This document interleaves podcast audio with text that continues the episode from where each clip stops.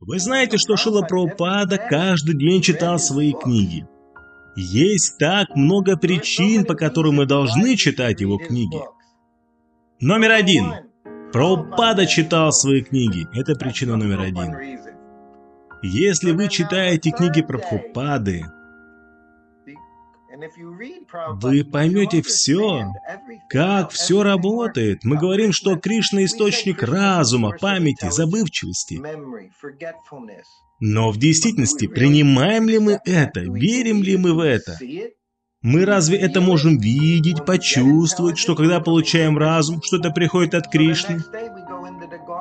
На следующий день мы пошли с Шилой Прабхупадой в сад на прогулку, и Кришна лишил меня всего разума. Я даже не помню, читал я то, что нужно, и я не помнил вещей, которые сделал за день до этого. Все было в темноте.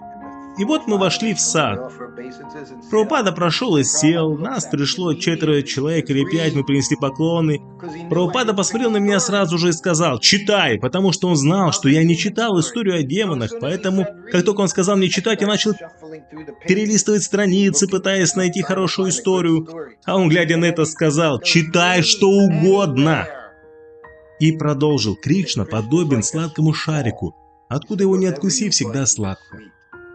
И когда я начал читать первую попавшуюся историю, она была про демонов, пастушков, Кришну и Балараму. И Шила Прабхупада не смеялся в экстазе, как это было вчера, когда мы также читали. Но он всегда нас учил, всегда учил.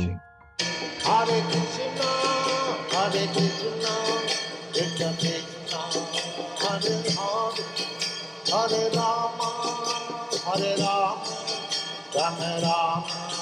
Hare Hare